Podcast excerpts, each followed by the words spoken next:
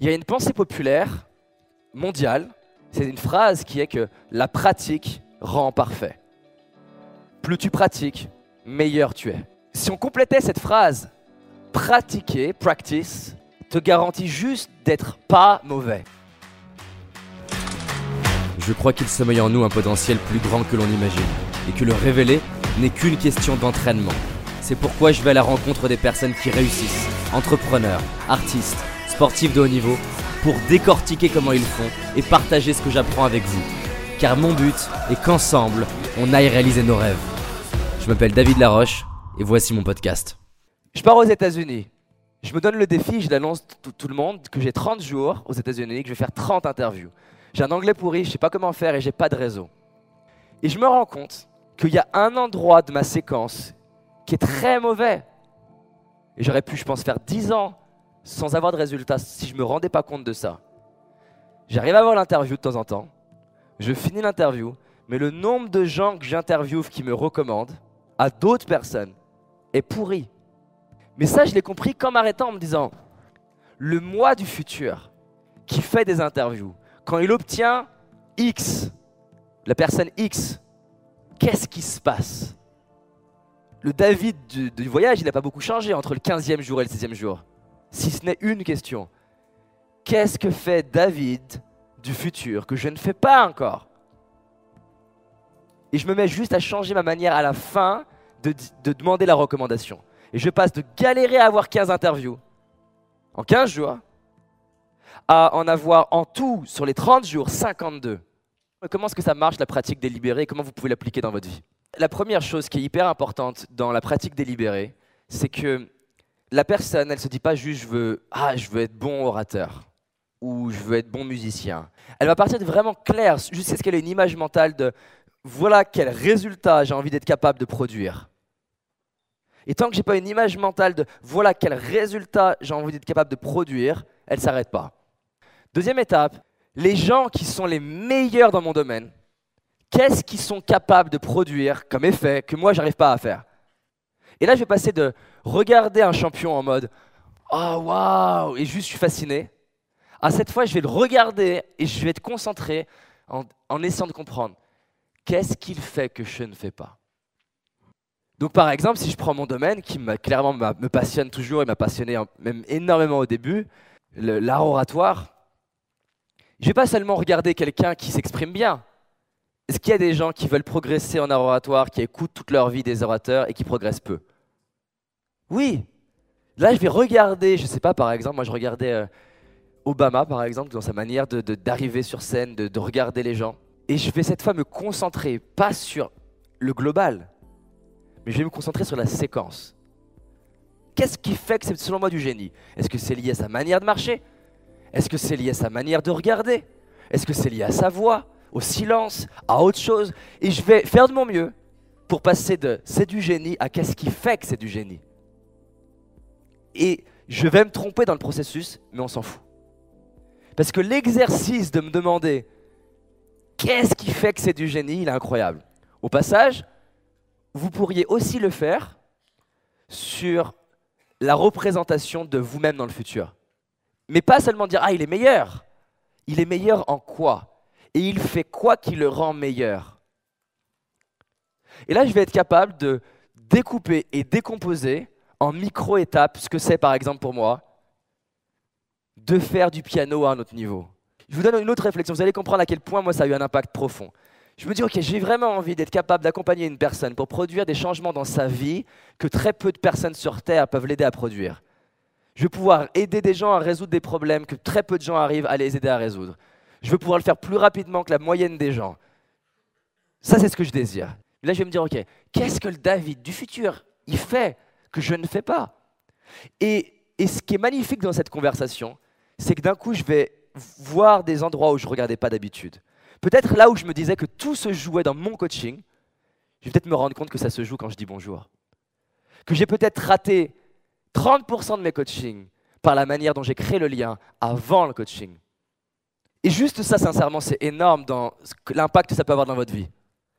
C'est pas seulement je vais avoir cette conversation avec mon père. Ok, c'est top, je peux faire comme ça. Mais est-ce qu'il y a des conversations que vous avez envie d'avoir qui sont suffisamment touchy pour que si c'est pas bien maîtrisé, les chances que ça parte n'importe comment sont très élevées? Mais maintenant, si je, fais une autre réflexion et que je me dis, OK, le, le moi du futur, cette conversation-là, il l'a comment? Et c'est ça aussi qui rend le truc magnifique et super beau. C'est que quand tu es capable de comprendre tous les petits détails qui font que tu produis quelque chose, là d'un coup il se passe quelque chose et les gens disent Waouh, comment tu fais? Je donne un exemple personnel. J'étais pas à l'aise du tout avec les filles. C'était une source de pression énorme pour moi, de culpabilité. Je m'en voulais régulièrement. Ça m'arrivait de rentrer chez moi le soir et d'avoir envie de me griffer le visage tellement je me détestais de ne pas arriver à oser parler à des filles. Et me dépasser pour parler à une fille et essayer de la séduire était largement trop dur pour moi. Ce qui m'a aidé, c'est pas juste pratiquer ou quoi. Ce qui m'a aidé, c'est me dire, ok, ce truc qui me paraît être une montagne, ça donnerait quoi si on le découpe en actions qui sont ok pour moi? Et donc j'ai commencé à me dire, ok, moi, je suis pas à l'aise sur les 95 étapes, clairement. Par contre, je, vais, je peux arriver à être à l'aise à aller voir une fille, parler avec elle, dire bonjour, partir. Et, et alors mes potes, là, ils m'ont vraiment trouvé pour un génie. Hein. Ils m'ont dit, ah ouais, d'accord, c'est ça ton plan. Et donc quand je faisais ça, j'avais tous mes potes qui me disaient, mais régulièrement, mais alors ça donnait quoi? Bah ça donnait rien. Ça donnait, j'ai dit bonjour et c'est tout. Et puis, au bout d'un moment, j'étais plus à l'aise avec ça et je me suis dit, ok, c'est quoi l'autre étape sur laquelle je suis pas à l'aise? Et je me suis dit, ok, un, endroit, un endroit où je suis vraiment pas à l'aise, c'est arriver à sortir de la conversation bateau de bonjour, etc., à quelque chose où on part sur un sujet qui est plus perso. Et cette transition, elle était vraiment pas facile. Mais là, d'un coup, j'ai plus à me dire, je dois séduire, j'ai pas à me dire, je dois coucher, j'ai juste à me dire, David, qu'est-ce que fait le David du futur que tu ne fais pas dans sa capacité à passer d'une conversation qui sert à rien à une conversation qui va être profonde? Et m'entraîner que là-dessus. Pendant plus d'un an et demi, deux ans, sincèrement, le nombre de gens qui connaissent ce que je fais et qui se disent juste c'est un gros débile, assez élevé. Ce qui est incroyable, c'est qu'il a fallu attendre la fin de l'histoire où je suis capable d'aller en boîte de nuit, faire ce que je vous ai dit, de parler avec des gens, euh, que je commence euh, à, avoir mes notes à l'oral qui grimpent euh, à l'école, que je commence à avoir des trucs plus fous qui se passent dans mon job, pour que enfin les mêmes personnes qui soit s'intéressaient pas, soit trouvaient ça ridicule, soit disaient que c'est débile, soit disaient que ça marcherait pas, commencent comme jamais à me poser des questions. Mais alors comment tu fais? C'est quoi ton astuce? Mais je te le dis depuis le début. J'ai démarré petit avec mon grand rêve et je vise long terme. Et je sais que à long terme, cette stratégie marche et peut t'amener plus haut que tu l'imagines. S'il y a un rêve que vous avez profondément important pour vous et qu'on le découpe en actions accessibles pour vous et qu'on vraiment au quotidien on avance vers ça, vous pouvez avoir une vie dans un an, deux ans, cinq ans ou dix ans dont vous n'avez même pas idée que c'est possible aujourd'hui. Alors peut-être que ce ne sera pas aussi confortable que le confort de ne pas se challenger. Mais c'est comment la sensation de se lever le matin et de regarder sa vie et de se dire J'en ai rêvé, putain. Et c'est fait. Même mieux que ça, qui tu deviens dans ce chemin-là? On peut t'enlever ton rêve, on peut t'enlever ton job, tu peux faire faillite. Tu peux avoir ta femme, ton mari qui décède. Mais qui t'es devenu là, dans ce process-là? Est-ce qu'on peut te l'enlever?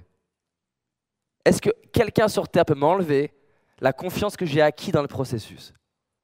Et on n'a pas idée de comment un rêve aujourd'hui qui, si ça se trouve, on ne le réalisera pas, va nous faire devenir la personne qu'on rêve de devenir et nous faire réaliser un rêve qu'on n'avait pas encore en tête, mais qui est notre vrai rêve. C'est dingue. Je décompose mes étapes. Ok, et là je me dis, en fait David, ton problème, par exemple, c'est un vrai exemple concret d'il y a quelques années, ton problème, c'est que quand tu es sur scène, tu fais pas assez de silence. Et je vais passer maintenant, et c'est hyper important la pratique délibérée là-dessus, je vais passer des semaines à ne plus bosser l'art oratoire, mais bosser le silence. À la fin de ma conférence, je ne vais pas m'évaluer sur qu'est-ce que les gens ont pensé de ma conférence Est-ce que j'ai été bon en storytelling? Est-ce que j'ai mis de la bonne énergie? Est-ce que j'ai fait des variations de voix? Je vais m'évaluer que sur un seul truc. Est-ce que j'ai fait des silences? Combien de temps? Est-ce que c'était au bon endroit? Et notre cerveau adore avoir une seule chose sur laquelle se concentrer. Cette approche rend le rêve hyper accessible, hyper facile. Et en plus, ce qui est magnifique, c'est que te sentir progresser dans l'art oratoire, c'est tellement vague que c'est difficile de se dire j'ai réellement progressé. Alors que là, à chaque fin de conférence, tu peux dire quoi? Yes J'ai progressé dans mes silences. Je vais vivre des échecs, je vais faire des erreurs, on va me critiquer, ça va peut-être prendre plus longtemps que prévu, mais on s'en fout. Parce que le but de tout ça, au final, c'est qui je deviens. J'espère que tu as aimé ce podcast. Si c'est le cas, abonne-toi pour que je puisse te partager d'autres stratégies pour réussir tes rêves et tes projets. Laisse-moi un 5 étoiles, ça me ferait vraiment plaisir. Et si tu as envie d'aller plus loin, j'ai réalisé une vidéo qui s'appelle Les 5 erreurs que font la majorité d'entre nous et qui va causer l'échec de nos projets, nos rêves et notre réussite. En sachant qu'une seule de ces erreurs va t'empêcher de réussir et d'être pleinement heureux. C'est une certitude. C'est une vidéo gratuite, en tout cas pour l'instant, et pour la trouver, tape dans Google David Laroche, les 5 erreurs cadeaux. David Laroche, les 5 erreurs cadeaux. Et tu vas tomber dessus. Je te dis à très vite pour un prochain podcast, et on avance ensemble.